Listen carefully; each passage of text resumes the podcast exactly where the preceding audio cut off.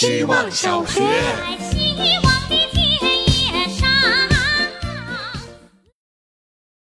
大家好，我是小刚子，一个爱听故事的人。分享个小故事：在16世纪，英国组建的国营海盗，给予海盗们国家公务员编制，杀人越货的海盗们可以合法在海上抢劫西班牙等国家的商船，抢来的东西政府和海盗分成。这事儿太不光彩了，导致大量议员抗议。英国皇室也是体面人。很重视正义的声音，立即加以改正，让所有英国公民都可以投资入股海盗产业。这一来，英国士气高涨。只要海盗们抢到了别国的东西，举国沸腾。后来，英国贩卖黑奴、走私鸦片等等反人类犯罪行为都是这种模式。所以，每次看到外国指责中国，我就想起了王朔那句话：“你要小心这世界上的坏人。”他们憋住劲儿教你学好，然后由着他们使坏。希望小学，大家好，我是小宋。看到以前民国大家族里的家长教育子女，若是犯了大错，是要跪在祖先牌位前思过的，动辄一天一夜不准进食，不能喝水。如果就范，直接三天三夜，一切都等跪完再聊。聊什么呢？聊如何看待自己的所作所为。因为你不仅仅是你，你是祖祖辈辈艰难走到的现在，你还是要将现在铿锵有力的走往以后的传承。所以你的每一个行为都要谨慎三思。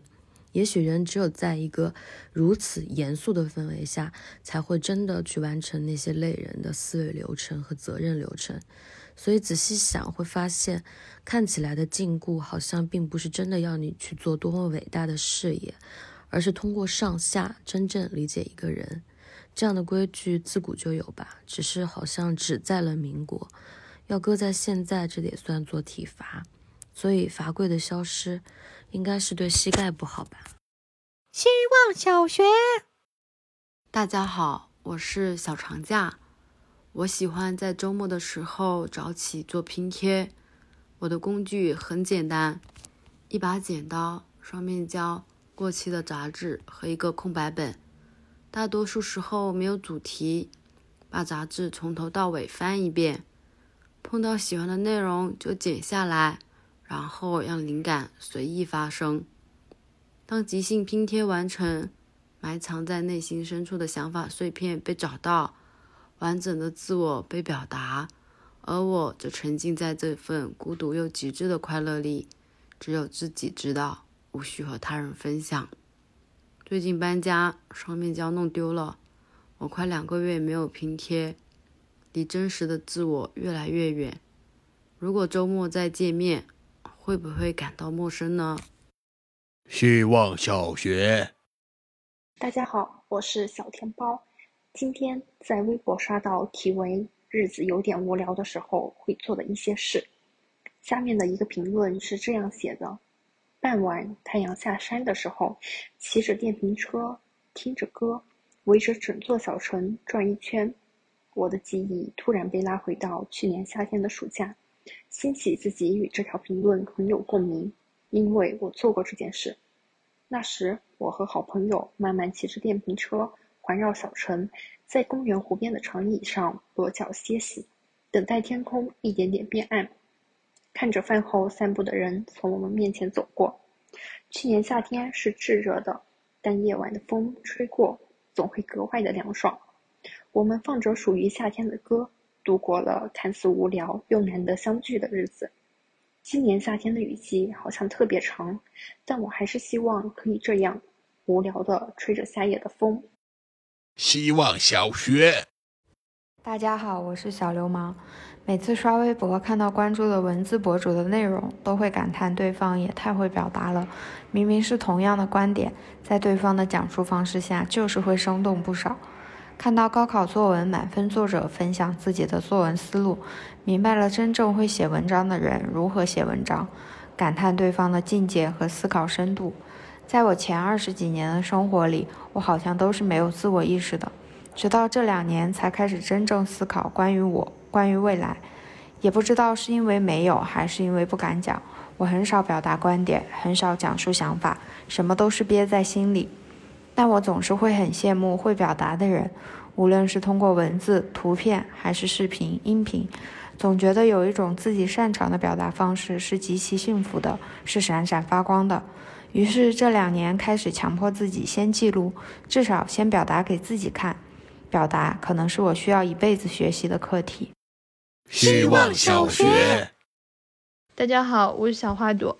我已经连续逃学三次了。说实话，暗自有些摆烂的心态。逃学威龙，不交作业可太轻松了。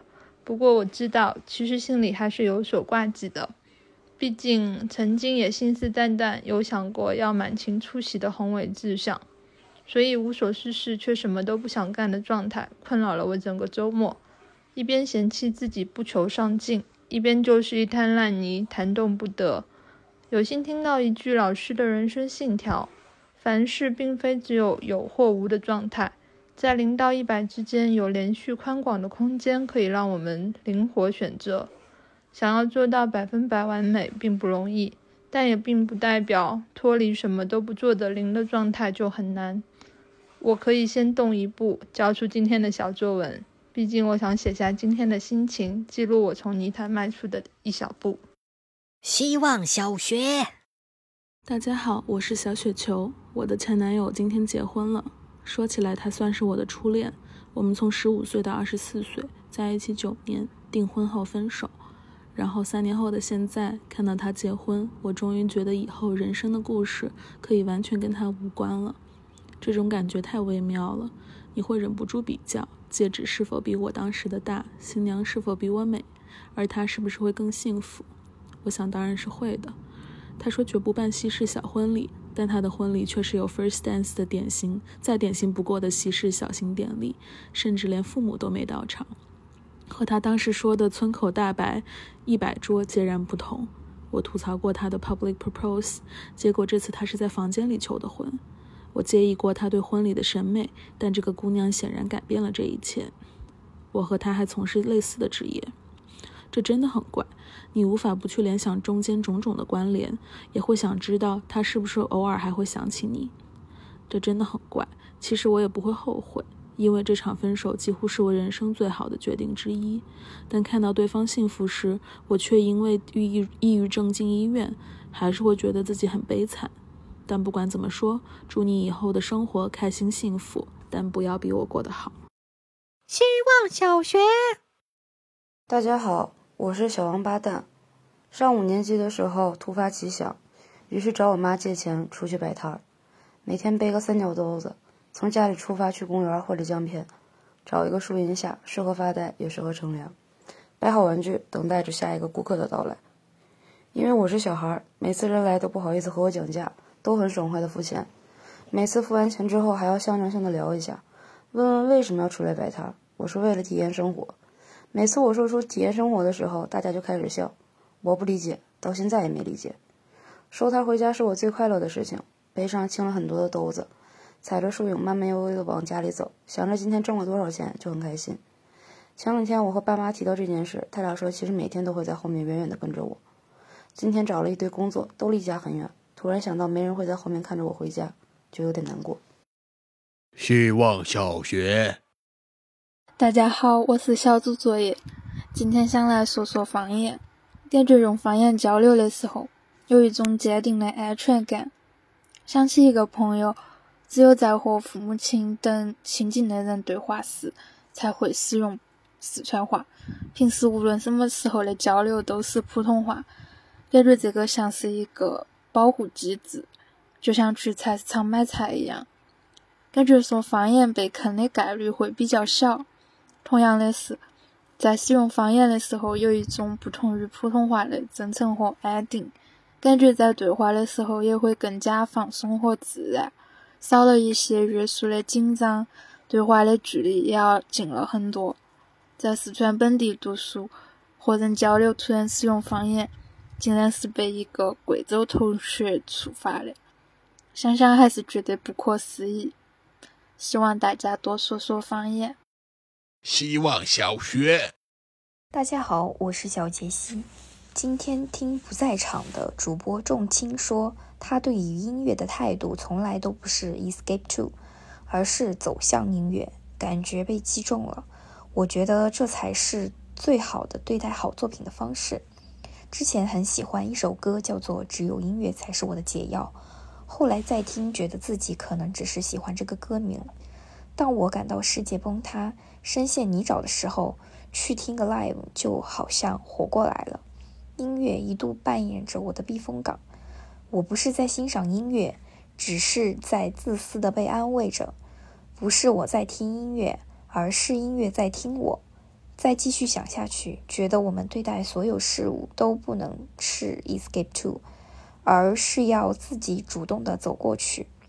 如果妄想通过逃向一个事物去解决当下的困境，这对好的事物也不公平。